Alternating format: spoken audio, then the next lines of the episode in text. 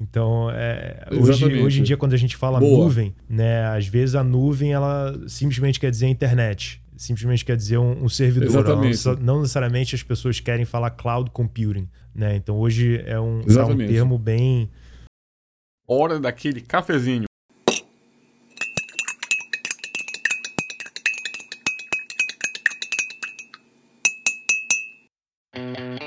Você está ouvindo Expresso Tech, seu podcast de tecnologia e outros bits a mais, com Zeca Darwish e Kaique Souza. Curta aí!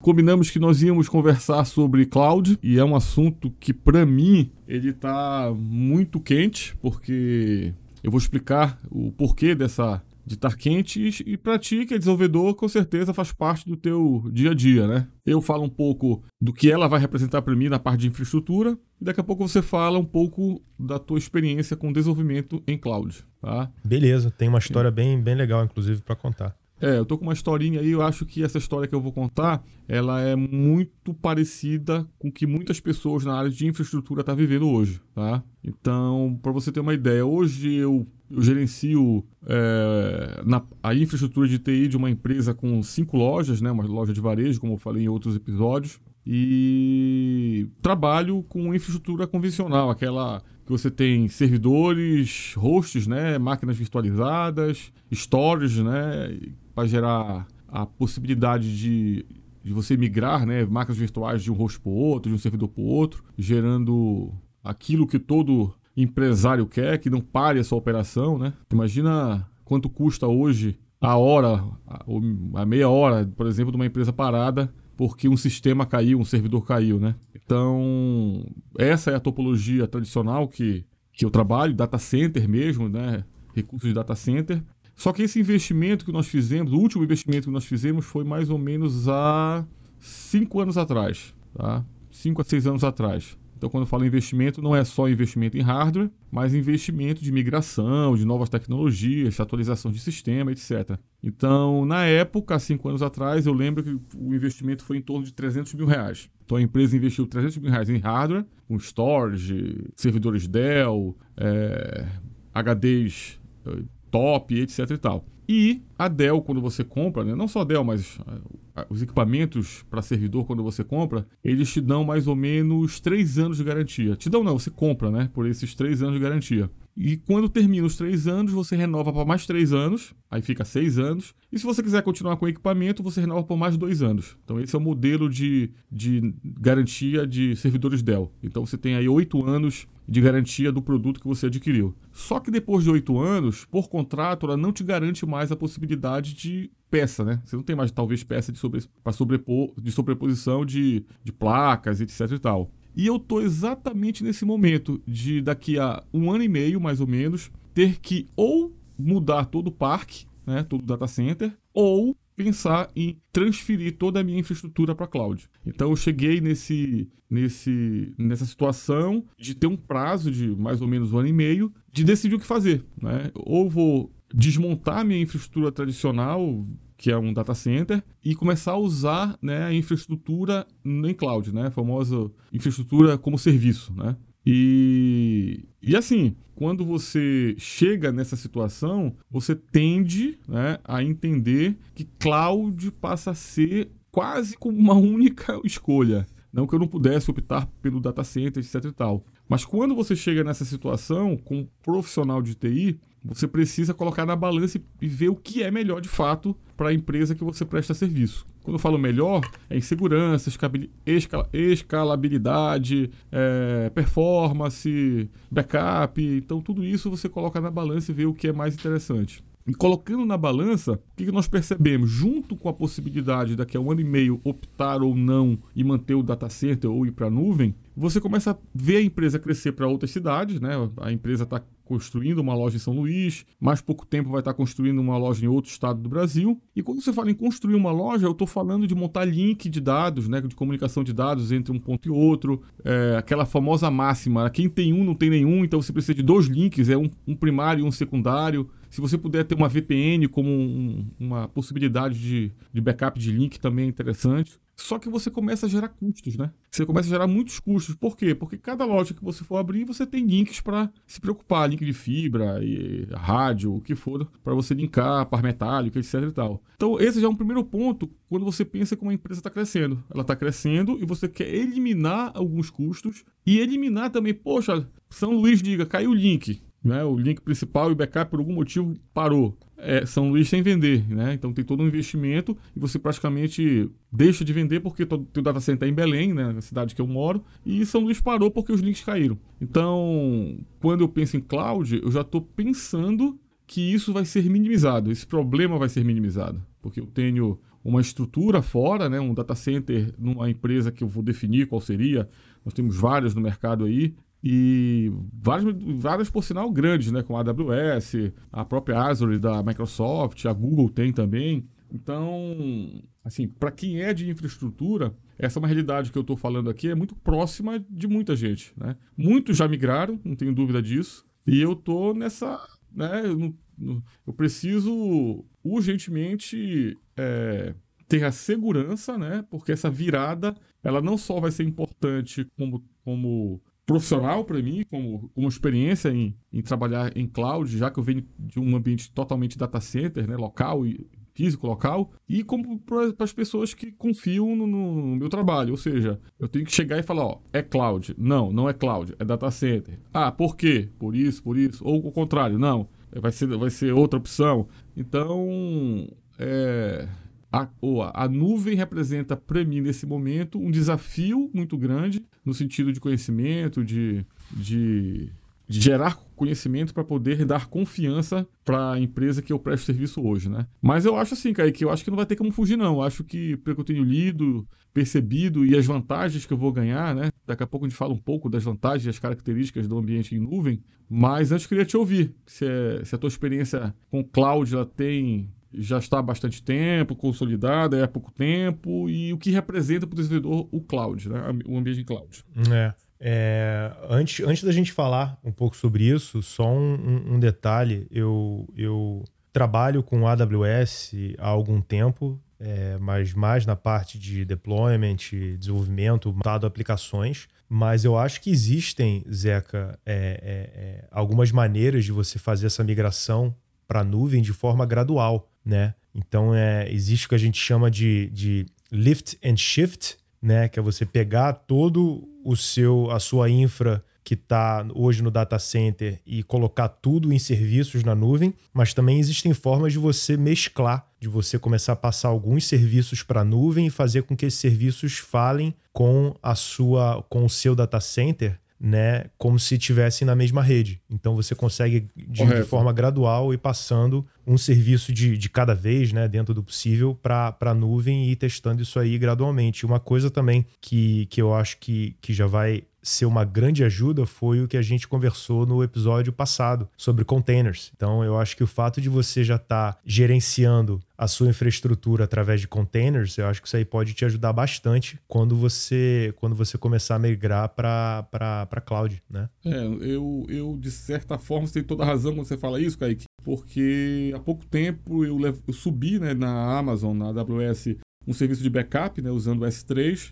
e eu fiquei surpreso com duas coisas. Um, com a facilidade de você implementar um bucket, né? Colocar um, um criar um bucket para você mandar os seus, seus, arquivos de backup, mas com um preço também, né? Então, eu já estou há quatro meses, três meses usando o serviço e manda uma média de 100 GB por dia, né? Então todo dia eu mando 100 GB para o ambiente criado lá na AWS, no S3. E eu estou pagando em média 2 dólares por mês. Olha que loucura. Você imaginar que você. Ó, a importância de um backup por 2 dólares, quer dizer, é, já começa um, um, um, Você desmistifica muita coisa, né? Você acha que é caríssimo, né? Ah, é uma fortuna, né? E isso que você falou do esse ambiente, da possibilidade desse ambiente híbrido, ele é muito bom também porque eu já pensei nisso e fazer da seguinte forma. Eu mando minha infraestrutura e eu começo a servir ela como backup da infraestrutura, não dos arquivos. Uhum. Do tipo, eu vou ter um SQL uhum. principal no meu data center e vou ter um SQL, por exemplo, na nuvem. E eu faço o famoso log shipping né, da, do recurso do SQL Server, que a cada tantos segundos, tantos minutos eu mando um backup incremental é, é, para esse outro SQL. Então, se o meu SQL do meu data center parar por algum motivo de hardware ou de infraestrutura, qualquer que seja, eu posso subir rap rapidamente é, esse banco né, com a minha aplicação, obviamente com um delay de perda de, sei lá, tanto, tanto tempo. Eu não, eu não sei quanto tempo o Logship faz, acho que é 5 minutos, em 5, 5 minutos, ou menos do que isso, eu não, não sei exato. Mas é melhor do que ficar parado 100%, né? É melhor do que estar tá totalmente parado e, e aí, o telefone não para, as lojas, os gerentes começam a te ligar. Então é uma boa dica e eu acho que vou por esse caminho. Vou começar por um processo híbrido, né, de, de um ambiente de backup na nuvem e o principal um data center até eu ter a segurança suficiente em migrar tudo para a AWS, né? É. Então acho que é um caminho interessante. E como você falou, eu já tenho uma certa experiência com containers, né? Não é o Docker, né? Mas já é, já é um conhecimento suficiente para começar a montar alguns containers na AWS e começar a brincar, né? Sim. Isso daí para ti deve ser algo que faz parte do teu dia a dia, né? Faz, com certeza. Como desenvolvedor de software, é, hoje em dia o deployment com containers é, é quase que é, é o padrão. Né? É, é, aquela linguagem única entre a equipe de dev, a equipe de ops e as pessoas que também ficam no meio ali, como DevOps. Todo mundo fala linguagem de container e todo mundo consegue se entender. É, agora, é, eu acho que a gente podia falar um pouco sobre, de repente, a definição de cloud computing, porque quer dizer muita coisa para muita gente. Então, é, hoje, hoje em dia, quando a gente fala Boa. nuvem, né, às vezes a nuvem ela simplesmente quer dizer internet simplesmente quer dizer um, um servidor. Não, não, necessariamente as pessoas querem falar cloud computing, né? Então hoje é um, é um termo bem, bem wildcard, assim, que a gente usa para quase tudo, né? Então eu acho que, que, que a grande característica. Vamos lá, a gente começou a falar de data center, né? Que é, que é a forma mais primitiva, digamos assim, a forma mais, mais bare metal da gente ter os nossos servidores, que é literalmente uma, uma sala né, ou num CPD, num centro de processamento de dados, ou num, num, num, data center que você paga, que é uma sala cheia de computadores, e você tem lá um, um computador específico pelo qual você paga, que você tem acesso a ele para rodar suas aplicações, né? É, então é, você tem praticamente uma máquina que é sua, e que você precisa é, cuidar dela, né? Na verdade, a máquina é sua e, e, em certas situações você comprou a máquina e você submeteu a máquina para o pessoal do data center instalar, ou foi você mesmo é, é, rodar o parafuso para colocar a máquina no rack e ligar os cabos e tudo mais. E o data center está fazendo meio que o trabalho só de, de segurança em termos de não deixar ninguém entrar na sala, de manter a sala refrigerada esses cuidados mais, mais é, é, é, físicos, né? É, então essa é a forma mais primitiva. Só que alguns problemas com essa forma é que você não consegue escalar a, a, os seus servidores, a sua, a sua fazenda de, de máquinas de forma eficiente. Então, se você precisa é, é, é, deployar mais máquinas, você literalmente precisa levar o hardware para o data center e fazer a conexão, e isso aí leva tempo, tem um custo muito alto, o hardware é, é, é, é, é, caro, não é barato. E a gente tem também o problema da ociosidade. Então, às vezes, você precisa, você precisa, escalar, então você compra mais servidores, só que depois de um certo spike, você não está usando todo esse hardware. Aí você vai estar tá com hardware ocioso Exatamente. lá, você basicamente fez um investimento que você não está tendo retorno. Aí você pode ou comer esse, esse gasto, ou você vai e vende o hardware. Mas aí depois tem um spike de novo, você precisa de mais servidor, você vai e compra de novo. Então você tem esse tipo de gerenciamento que hoje em dia não é mais eficiente, né? E aí a gente passou a usar um tipo de virtualização que é o famoso VPS, né? O Virtual Private Server. Né? Então é, eu lembro que o meu primeiro contato com VPS foi através da Linode, né? que na época tinha os, os servidores Linux que ela oferecia para gente e a gente não precisava se preocupar mais com, é, com hardware. Né? A gente ia lá no dashboard da Linode, falava, eu quero uma máquina Linux com tanto de memória, com tanto de HD e pá. E acho que a gente selecionava também, escolhia lá a distro que a gente queria do Linux e pum, davam pra gente lá um, um acesso a um terminal e a gente podia fazer ah, o nosso deploy, a gente tinha acesso à root da máquina E por trás dos panos, a Linode gerenciava o data center físico deles e fazia o, o, o controle de cada uma das, das, das instâncias que, que rodava. Né? Eles cuidavam da virtualização. Né? Mas ainda assim existia um, um, gerenciamento que, que nós, clientes, usuários da Linode, tínhamos que fazer. Né? E, e a evolução disso aí, é, dessa, dessa infraestrutura como serviço, né, que foi o que você falou, é o IaaS, né? Veio com, com a Amazon, com a AWS, com o EC2, que ela trouxe toda essa virtualização, né? Só que as a service. Então, ela, a, a AWS ela disponibilizou é, essa virtualização de criar servidores, de instalar distros e tudo mais, mas ela proveu ao mesmo tempo uma API para a gente fazer isso de forma programática. Então a gente podia escrever uns scripts que, de repente, de acordo com, com a hora do dia, eles automaticamente criavam novos servidores, faziam todo o provisionamento, faziam deploy da aplicação. Então é, a gente passou a ter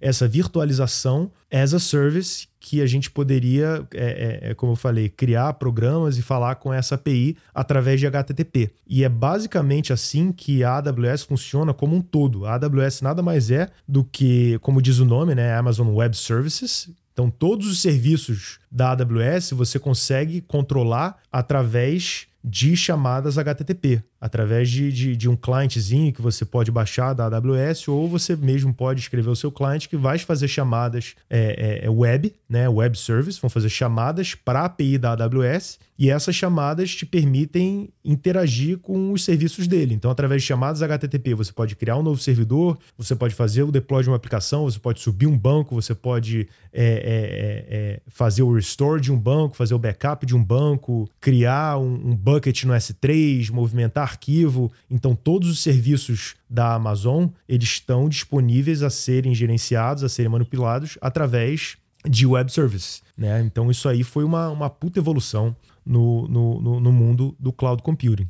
Então, isso aí também tirou esse gerenciamento, tirou a preocupação do usuário final. Então, se o usuário final, com a VPS, já não estava muito preocupado, já não estava mais preocupado com manutenção, com a Imagina cloud, então, aí né? mesmo que ele não tá. E a cloud oferece também, você tem um data center em Nova York, Isso. você tem um data center em Los Angeles, você tem um data center no, no México, tô chutando aqui, né? Então você consegue fazer com que a sua aplicação esteja deployada em cada um desses data centers, né? E, e que caso um deles venha a cair, você automaticamente consegue rotear o seu tráfego para outros data centers que estão é, que estão é, é, é, rodando, que não foram afetados. Isso de forma totalmente transparente, né? Isso que é sensacional, né? É, é. Transparente para o usuário. É. E então a gente tem três tipos, né? Só para voltar aqui para a gente completar, a gente tem três tipos de cloud computing, né? Então a gente tem o, o, o mais baixo nível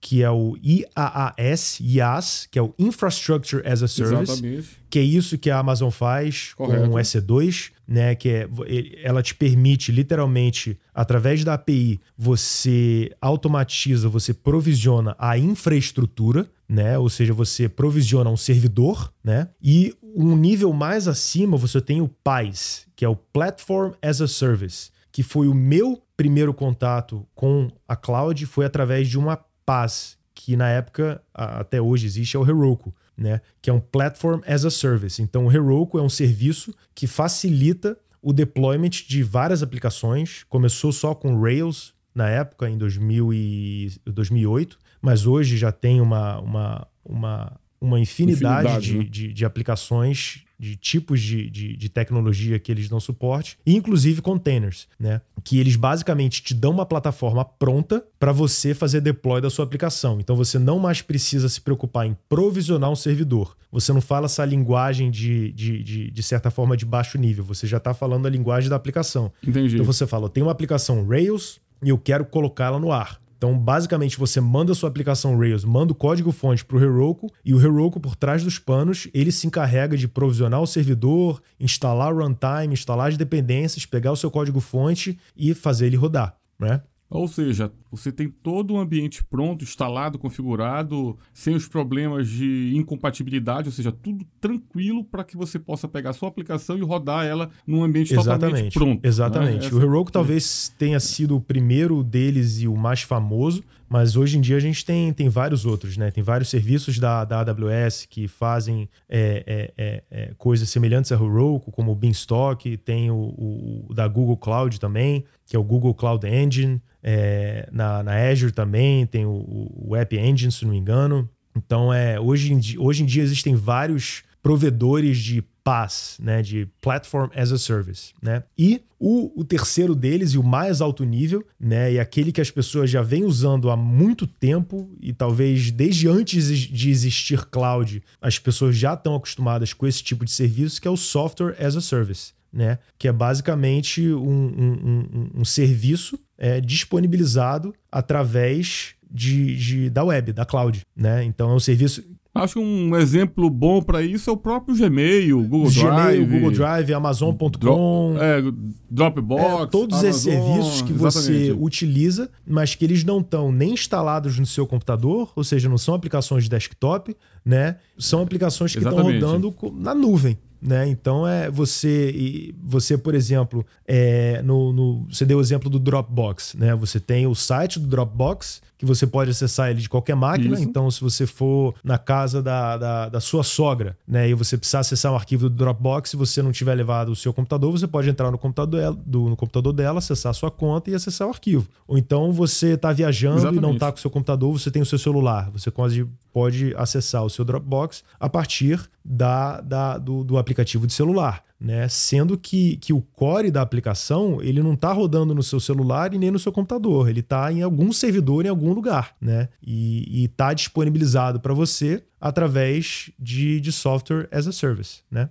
Então são esses os três tipos aí de, de, de, de, de, de são as três formas diferentes que as pessoas, que os clientes, que os usuários podem interagir com serviços de cloud computing, ou é através da infraestrutura, ou é através da plataforma, ou é através do, do próprio serviço. Eu falei para você que eu comecei a fazer backup no S3 e vou te falar o que me, me motivou a começar a jogar o backup para fora do meu ambiente computacional. É, eu comecei a pesquisar uma forma de dar segurança contra ransomware dentro da minha infraestrutura, né? Os famosos sequestradores de dados, criptografam suas informações e te cobram uma graninha em Bitcoin para descriptografar os teus dados. E então comecei a fazer o backup, etc e tal, então de certa forma passei a ter uma proteção a mais, uma camada de proteção a mais. Até porque eu tenho meus storages de backup, mas ele está fisicamente na minha infraestrutura e qualquer pessoa um pouco mais focada em fazer o mal vai conseguir entrar no meu no meu storage e vai fazer lá o criptografar etc e tal. Então passei a ter essa segurança, essa camada de proteção a mais na nuvem, né? E olha que interessante, quando eu me preocupo com ransomware, de não, não ser vítima de ransomware e deixar algo seguro fora da minha infraestrutura, vem né, a notícia que a Renner já estava,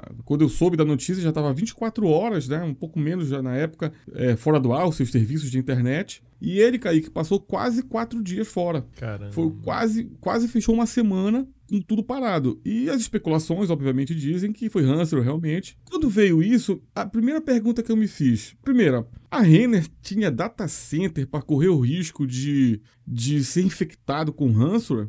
Ou será que eles estavam numa nuvem, como eu acredito? Não, não, não, não, creio que a Renner, a aplicação dela web, o e-commerce dela não estava em data center local, talvez de fato numa AWS, numa Azure, não sei. E vem aquela questão: o fato de você estar em cloud, num ambiente em cloud, não quer dizer que você não tenha que se preocupar com segurança. Porque a segurança que a AWS te dá, que a Azure te dá, é a, por exemplo, um EC2. Tudo bem, ela te deu um EC2, tu tens um IP real, ou IPv4 ou IPv6, mas tu tem um IP real na, na tua estrutura. Tu não tem um, um, um firewall, por exemplo, entre a tua rede local e uma rede internet. De fato, você vai ter um IPzão lá e se você não pensar em montar um hardware de firewall dentro da tua infraestrutura, mesmo que seja na AWS, e, sem falar que as pessoas hoje de, em casa, né, home, trabalhando em home, via VPN, eu passo a ter a insegurança agora da máquina do meu diretor que está lá na casa dele.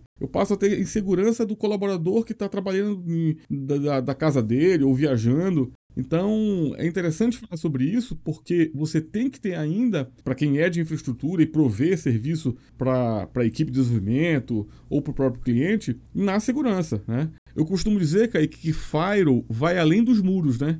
É. Aquela ideia, ah, Fire, muro, é muro. Fire é muro, você põe o um muro entre uma rede e outra, tá lindo. Não. Olha que interessante, eu estava lendo sobre sobre engenharia social, né, da questão de dos hackers tentar invadir de forma social a, a tua empresa. Pô, os caras estavam jogando pendrive no estacionamento do, de uma empresa, o cara descer, olhar aquele pendrive, achar que tem, sei lá, foto ou, música, sei lá o quê, e chegar na, dentro da empresa espetar aquilo ali gera um ranço lá pra infectar o cara. Então é muito louco isso. Então, realmente, Fire vai além do muro, é uma política cultural também, não só de, infra, de equipamento, mas eu quero que tu fale um pouco sobre isso, sobre essa questão de de, do, do ambiente de desenvolvimento seguro, né? Porque você está provendo um serviço que tem dados de pessoas, de clientes, de, de parceiros, fornecedores. Então, na cabeça do desenvolvedor, o que, que é a preocupação com segurança dentro de um ambiente em cloud? Sim, o AWS ela, ela tem um, um termo bem legal para isso. Ela chama isso de, de o princípio da responsabilidade compartilhada, né? E ela divide esse, essa responsabilidade em dois lados, né? Tem a segurança da nuvem e a segurança na nuvem, né? Que Perfeito. ela chama de security of the cloud e security in the cloud. Né? Então, é, a security of the cloud, ou seja, a segurança da nuvem, ela se encarrega, é responsabilidade dela. Né? Então, esse exemplo que você falou de alguém chegar e espetar um USB no seu servidor, isso ela se, se encarrega. Não se preocupe que isso não vai acontecer. Né? Aquilo Correto. que a gente falou do data center. Né? Não se preocupe de, de, de, de alguém espetar um USB na, na, sua máquina, de alguém é, é, é, é chegar e plugar um cabo de rede na sua máquina, que isso aí, quem se encarrega é ela. Né? Agora, a segurança na nuvem é responsabilidade das pessoas trabalhando com cada um dos serviços. Né? Então é a responsabilidade de, como você falou, de configurar os firewalls de forma adequada, de dar permissão, é, de configurar as permissões de acordo com a, a, a, apenas aquilo que vai ser utilizado, né? O famoso nega tudo e vai permitindo Isso. É, aonde for preciso, né? então, o famoso denial, né? É, exatamente. Então tudo isso aí que são preocupações que a gente já tem desde a época do data center, né? É, é, é, é, de, de, aplicações que a gente rodava no data center, esse tipo de preocupação a gente ainda tem. Né? Porque são preocupações lógicas, digamos assim, não são preocupações físicas. Então, essas preocupações Correto. lógicas de, de aplicação, de, em termos de aplicação de, de sanitizar os dados, de injeção SQL, de, de proteger a URL, de fazer a proteção da, da própria rede mesmo, através de, de firewall, e, e, a AWS tem algumas, alguns serviços diferentes de fazer isso, que é Security Groups, é, ACLs. É, então, esse tipo de, de, de, segurança ainda assim é, fica a cargo do, do, dos desenvolvedores ou dos, dos, é, dos cloud specialists, né? das pessoas que configuram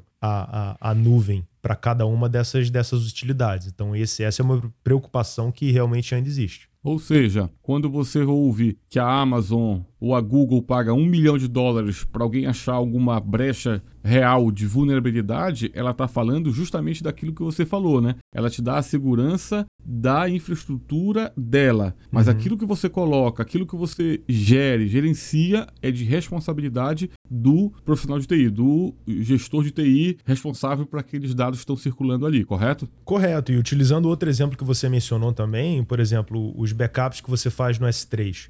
É, se por acaso, por acidente, você deixou o seu bucket público e alguém tem acesso a ele, isso é responsabilidade sua, não é responsabilidade Correto. da AWS. Né? A AWS Correto. criou uma infraestrutura lá, criou as configurações, te deu todo o poder para você fazer aquilo seguro, mas na hora de configurar você foi lá e deixou tudo aberto. Então, se alguém foi, teve acesso e roubou, aí, pô, não, não é responsabilidade dela, né? É muito bom a gente falar sobre isso, porque realmente ela gera uma certa confusão, né? De você achar que o fato estar numa AWS, ela é uma empresa extremamente segura, né? Em termos de, de disponibilidade, de, de redundância, etc. Mas você tem que se preocupar com seus dados, não pode deixar coisa aberta, né? Não deixar a coisa root, né? Não deixar o cara usando lá o, as permissões de root dentro da, do teu bucket, por exemplo. Mas muito bem colocado essa parte de segurança, porque é, essa, isso o profissional de TI não vai jamais é, terceirizar, né? Isso aí ele, ele precisa ter esse, esse, conceito de que ele é importante, ele. Ainda mais hoje, né? Com, com essas, essas histórias de, da Renner. Por sinal, tenho muita curiosidade de saber o que houve de fato, né? Porque eu procurei depois, eles voltaram, né? Mas não achei na mídia nada que, que falasse o que de, fato, de fato aconteceu. Porque é legal a comunidade saber para que, pô, olha, foi essa brecha, então vamos tentar então não cair na mesma armadilha, né? Mas é complicado. Ransomware é uma coisa que tem preocupado muitas pessoas porque criptografou, não tem backup, já era. E às vezes, por exemplo, a Renner, eu não acredito que a Renner tenha negociado pagamento, vamos supor que seja de fato é, é o ransomware na, na, estrutura dela. Nem, nem acredito que ela não tenha backup isso em outro lugar. Mas só o tempo que ela tem para implementar tudo de volta é um prejuízo gigantesco. Imagina quanto as ações da, na bolsa, caso ela esteja na bolsa, deve estar, eu acho, não caiu. O, né, o, o valor das ações não caiu porque passou quatro dias com o seu site parado. Sem falar as vendas e etc e tal, né? Mas é isso, é é, ter, esse, esse, ter essa informação é importante para que a gente não transfira, né, como eu falei, toda a responsabilidade para a plataforma, né? Isso aí ainda vai estar tá, com certeza na mão do profissional, não tem jeito. Mas assim, não tem como não pensar mais no ambiente cloud, né? Isso aí eu acho que é. Não tem mais, né? Eu acho que. Eu, eu concordo com você que o ambiente computacional é, local, vamos dizer assim, ele é muito jurássico, né? Você não tem. Você imagina trocar um HD, o quanto custa isso, né? Sem falar que às vezes você não tem a janela de troca, por exemplo. A, a, a empresa trabalha, sei lá, um, um hospital, né? Vamos pensar, um grande hospital que trabalha 24 horas por 7. Né? Então ele precisa ter redundância da redundância para poder puxar um cabo. Isso é custo, né? Redundância é custo. É, quanto você quer pagar para não parar? Essa frase clássica, né? Quanto mais redundante, mais caro é. E a cloud vem para socializar né, a, a questão do ambiente do ambiente de redundância, né? A redundância antes da cloud era algo extremamente fechado, né? Hoje, hoje uma lojinha de esquina que quer abrir, quer abrir uma, um e-commerce, na cloud ele tem essa redundância. É, e outro termo também que você falou que é bem característico da cloud é a elasticidade, né? É, é você conseguir provisionar, você conseguir crescer de acordo com a demanda e também diminuir de acordo com, com a necessidade, né? Quando você e você pode fazer isso ou de maneira automatizada ou de maneira já prevista. Então, se você se você sabe que, que, que a sua loja vai vai ter algum tipo de anúncio da, da, da, sua loja, ou se você sabe que está chegando Natal, Black tá Friday, chegando algum pronto. dia de promoção, Black Friday. Black Friday da vida, você já consegue de antemão aumentar a sua capacidade computacional para já esperar esse esse evento, né, esse spike. Ou então você pode ter de forma reativa, né, ao detectar que a capacidade dos seus servidores está num nível muito alto, você pode programar para que novos servidores sejam criados, provisionados é, é, é, automaticamente, né? Naquele período. que os naquele período. E depois que, que, que, a capacidade já diminui, você pode fazer com que os servidores sejam desligados é, para você não, não gastar dinheiro. Né? Então, essa é essa elasticidade. Você crescer quando precisa e, e, e, e voltar para o tamanho original e diminuir de acordo com a, com a necessidade. Isso aí, quantos serviços né, a gente já tentou usar e não conseguiu por causa disso, né? Imagina é. uma, uma USP em São Paulo colocando o resultado de vestibular, né? Exatamente. Né, 10 mil alunos desesperados é. para querer saber o seu resultado, todos usando é. o serviço ao mesmo tempo. Se você tem é. esse ambiente elástico, você, ah, dia do vestibular, do resultado eu coloco lá, sei lá, 10 vezes mais memória, 10 vezes mais processador, né? Isso aí eu é. acho que. E você paga só por aquele dia, né? Isso que é legal. Você paga por é. esse serviço naquele momento, né? E... É, e é bem mais grande. Você paga por aquele, aquele quase. É, é, por aquele minuto, minuto quase, é. né? Aquela hora. Não, eu, é. eu tava lendo que você paga é, para ambiente Linux, tá? Para ambiente Linux, você paga a cada 60 segundos, ou seja, a cada um minuto. É por minuto, é. né? Já no ambiente Windows, aí eu não sei porquê, eles cobram cada uma hora. Então, se você usar meia hora. Ah, deve ser por causa de licença, deve ser. Alguma parceria, coisa. né? Mas o Linux não, é um minuto é um minuto, um minuto, dois minutos é dois minutos e assim por diante. Mas assim, já que a gente está falando sobre, sobre valor, eu tenho uma dúvida que com certeza o nosso ouvinte tem. Né? Qual é a dúvida? Eu vou para a cloud, eu vou contratar a AWS, vou passar meu cartão de crédito internacional lá, vou ganhar alguns serviços gratuitos por um ano, isso é bacana de, de falar, você pode fazer isso, né? Você tem, pode usar alguns serviços para degustar, mas quando for para valer, né, o usuário consegue medir quanto ele vai gastar, por exemplo, numa máquina XY, XYZ? Ele consegue, consegue fazer ele isso? Consegue medir. Mas antes de qualquer coisa, a primeira coisa que todo mundo que criar uma conta na, em qualquer dos, dos provedores, seja AWS, seja, seja Azure, seja Google, DigitalOcean, criou a conta, você cria um alerta de gasto. Hum, um alerta de gasto. Então você consegue falar lá que, se, que você quer receber um e-mail né, caso o seu gasto mensal exceda algum certo valor você não consegue parar o gasto, você não consegue dar um pause automático, mas você consegue setar vários níveis de alerta para você ser notificado caso os seus gastos estejam excedendo um determinado valor. E isso acontece comigo direto. Qualquer um que trabalha muito com cloud, que ou está experimentando algum serviço, sempre vai, vai esquecer algum serviço ligado. Isso é o clássico. Né? Então você, você brinca com vários servidores, banco de dados, serviço, e na hora de desligar você esquece alguma coisa ligada. Né? E, pô, isso acontece comigo direto, direto. E eu recebo um e-mail falando: olha, o seu gasto desse mês excedeu o gasto esperado. E eu ponho um gasto muito lá embaixo, eu ponho um gasto tipo 3 dólares. Né? Então, quando ele está chegando perto de 3 dólares, ele fala: olha, o seu gasto está chegando perto de 3 dólares. Quando passa, ele fala: olha, o seu gasto passou de 3 dólares. Aí eu venho aqui rapidamente, acho o serviço que eu esqueci ligado, vou lá e desligo. Né? Então você pode fazer isso por serviço. Não, no geral. Você pode fazer no, no geral. geral. Você fala, quando ah, a minha geral. conta da AWS é, exceder esse valor, me manda uma notificação, me manda um e-mail, me manda uma mensagem. Aí você, você consegue é, é, parar lá e, e, e, reagir. E você também consegue, como você falou, fazer um, um, um, um forecast, né? É, baseado no, no, serviço que você quer rodar, na máquina que você vai querer usar, né? na configuração que você quer, você consegue fazer um, budget lá. E a AWS, que é a, a, a cloud que eu mais tenho conhecimento, não conheço muitas outras, mas na AWS você consegue também otimizar esses gastos. Por exemplo, você tem é, é, é, algumas formas diferentes de você pagar. Você tem o famoso on demand, né? Que é isso que a gente já falou. Você, você paga por hora. Então você provisiona um servidor lá, você vê quanto, quanto é esse servidor. Ah, esse servidor é 10 centavos por hora. Beleza, então você levanta ele, enquanto ele estiver rodando, você vai estar tá pagando. Agora você consegue preços melhores quando você tem uma certa previsibilidade de como você vai usar esses servidores. Então, se você sabe que você vai subir esse servidor e vai usar esse servidor por no mínimo um ano, você consegue alugar ele é, é, é, em adiantado. Então, você consegue pagar um preço mais barato do que o preço on demand dele. Né? Você consegue reservar essa máquina por um ano e a AWS te dá um desconto quando você faz essa compra é, é, por escala, né? É, famo é famo são os famosos contratos maiores que geram a segurança para o fornecedor, que você vai estar bastante tempo com eles, e com isso, esse benefício para te estimular a ficar bastante tempo com eles, te dão preços melhores, né? Isso acontece, isso acontece muito no mercado e eu acho para quem é de TI, vai sempre estar pensando e estar tá usando aquele produto com qualidade, então é melhor fazer um ano, dois anos do que um, né, você, uma hora, uma, de um dia, dois dias, né? Eu acho que do momento que você tomar essa decisão e tem segurança suficiente para migrar para o ambiente cloud, é, é, vamos lá.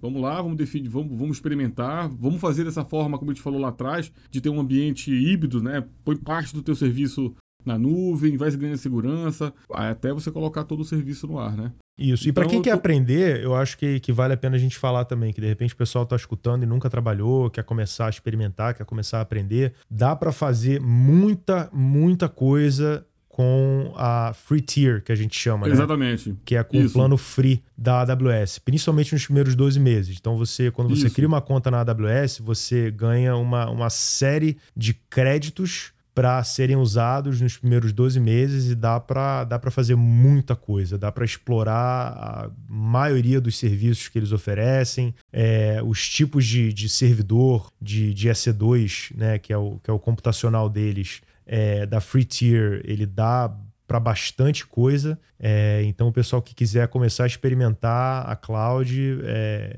pode. pode eu, eu acredito que, que o Google e a Azure façam a mesma coisa também, que eles estão competindo ali. Então, é qualquer uma dos, dos, dos, grandes providers aí que, você, que vocês criarem uma conta, vocês vão ter aí um, um bom tempo para utilizar sem pagar, né?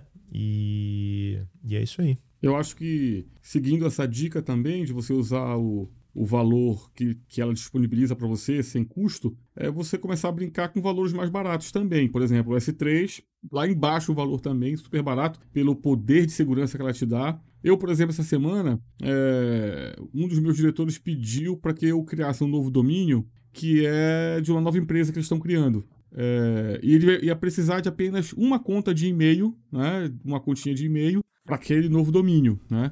Então, aí eu comecei a procurar a, as plataformas famosas aqui no Brasil, HostGator, LocalWeb, etc e tal, para ter é, o meu e-mail com eles. E o mais barato que encontrei foi 24 reais para cinco contas de e-mail, se eu não me engano, o mínimo necessário, tá? E eu estudando, né, vendo a possibilidade de subir um, um servidor Linux básico, porque é uma conta de e-mail só. Esse servidor Linux eu escolheria lá a, a distribuição que eu quisesse e subiria nesse Linux uma plataforma de webmail, né? Então no Linux tem uma muito boa, não sei se os ouvintes conhecem, chamado Zimbra. Fantástica ferramenta. O Zimbra ela é uma ferramenta de e-mail que tem agenda, que tem que tem porta-arquivos, chat interno. Então você monta, sobe, cria o próprio domínio e os cálculos que eu fiz lá vai sair por 4 dólares a, a eu tenho um espaço lá de 10 GB de para aquela conta de e-mail, né? Então, aí sim, ah, mas 4 dólares que é o preço do, do real hoje é quase 24 reais. Ok. Só que eu vou ter para mais contas proporcionalmente mais barato. Então vai chegar um ponto com 10 contas, vai ser muito mais barato estar tá na Amazon com o meu próprio servidor de e-mail do que numa local web ou numa ou numa um HostGator e por aí vai, né? Entendi. Então fica a dica aí, né? Você fica Pô, interessante. E, e outra coisa, eu passo a usar um webmail bom, excelente, chamado Zimbra, sem depender dos webmails que eu tenho das outras plataformas, né? É. Mais Muito, customizável, né? Exatamente. E só mencionar o que você é, é, falou também é, com relação a custo. Né, é, a gente tem hoje empresas né, que são especializadas em otimizar custo da, na nuvem. Não, é, é isso então, que eu ia te perguntar. É. Eu, isso que eu ia te perguntar. Porque, assim, quando eu entro naquela parte de, de, custo da, que ele tem, né? Ele tem. É um serviço, na verdade. Eles, eu não sei qual o nome que eles dão. Tem Cost lá o serviço. Explorer, é, tem vários. Billing, se eu não me engano. É. Billing, né? É. E, e aquilo é muito confuso, né? É. Aquilo é muito confuso. Então, eu imaginei que realmente tivesse uma empresa, um consultor, né, especificamente para te, te dar o caminho, né? É. Acho que Olha só que interessante, a AWS gerando novos profissionais, né? Sim, Não com só... certeza. E só no exemplo, para dar um exemplo desse que você falou do S3, né? O próprio S3 tem várias configurações de storage diferentes dependendo da frequência de acesso que você quer para os seus arquivos. Né? Então é, é, a gente hoje usa o, o, o Bom, S3 chama-se S3 porque ele é Simple Storage Service, né? Um serviço de storage, né? Correto. É, então, é, as pessoas normalmente usam para aplicações web, aplicações web que tem fotos, que tem assets, né? Isso. As pessoas isso. usam S3 para guardar esses assets, né? E toda vez que você carrega um site, você vai lá no S3 e pede para ele de, é, é, é, é retornar a imagem do site, né? É, as fotos do site, né? Então esse é o, é o acesso mais frequente, né? Então digamos que essa é a camada mais cara, né? Que é aquela camada certo. que você está acessando os seus arquivos lá a cada minuto. Milhares de é, usuários milhares na de usuários web acessando. Direto, né? Ah, Agora, se você Isso. quer fazer um backup, você faz o backup e joga para o S3 e você só precisa dele caso você venha a perder os seus arquivos locais, ou seja, não é aquela coisa que você está sempre acessando. Então você pode passar isso aí para uma outra camada né? Que é uma camada mais barata, só que você não vai conseguir ter acesso imediato. Quando você pede Entendi. acesso a esse arquivo, talvez demore alguns minutos, talvez demore algumas horas. Entendeu? Mas você tá, não tem problema, você pode esperar, né? Então é, é você paga um pouco menos para isso. né? E, então é, são dois exemplos, mas tem mais camadas. Eu acho que tem quatro ou cinco camadas diferentes de acesso no, no S3 que podem te ajudar a otimizar o preço que você paga. Minimizar os custos. É, Legal. Minimizar os custos. Para finalizar, nosso tempo está estourando. Vou te fazer a seguinte pergunta: de todos os serviços que você já conhece e utiliza na AWS, na minha realidade, que é uma realidade de uma empresa de varejo que usa um RP, e esse RP é utilizado basicamente de 8 da manhã às 18 horas, porque é o horário comercial da empresa, existe um, algum serviço que, na S2, por exemplo, que naquele período eu estou consumindo dados, porque todo mundo está tá, tá dando fazendo pesquisa no banco, né, retornando resultados, etc. Mas após os 18, o sistema praticamente vai estar só para backup, né? para realização dos backups. O EC2, a partir das 18 horas, será que esse custo diminui? O fato de não ter transações no banco e etc? Então, no S2 não. Não, no né? S2 é aquele esquema, você está pagando enquanto a máquina está rodando. Entendi. Né? Enquanto a máquina estiver rodando, você está pagando. Mas o que você pode fazer, dependendo do, do consumo, dependendo do, do, número de pessoas utilizando, é aquilo que eu falei antes. Como você tem uma previsão de utilização, é bem previsível, você Isso. sabe que de 8 às 5 vai estar tá todo mundo usando e de 5 às 8 do outro dia não vai estar tá quase ninguém usando, você pode reduzir o poder o seu computacional. O poder Entendi. computacional. Isso é muito né? legal, então, cara. você pode diminuir seus custos. Eu, eu, na frente da minha mesa, eu tenho dashboard de monitoramento de recursos. E eu, nós tivemos um investimento, colocamos memória, HD, colocamos é, processador. E eu monitoro via dashboard esse, esse, esse consumo desses recursos. E é engraçado ver que determinado horário do dia, que é o dia o horário de maior, maior pique nas lojas, eu tenho lá o consumo de memória quase topando, né? Memória, etc. Mas muitos períodos eu tenho é, lá embaixo, principalmente o horário fora do expediente. Então, se eu tenho esse, essa informação né, capturada num período, eu posso talvez montar uma infraestrutura que ele me dê mais ou menos poder computacional no período que eu trabalho durante o dia para equalizar, né? Você equalizar os, os gastos, né? Isso você não tem no data center, né? Isso é sensacional, né? Puxa, aí a elasticidade é um conceito assim muito característico, Fantástico. né? Fantástico do, do, ambiente em cloud que, que eu acho que essa foi a grande revolução, né? Então pronto. Até a próxima, galera. Um abraço. Gostaram? Então compartilhe com seus amigos que são loucos por tecnologia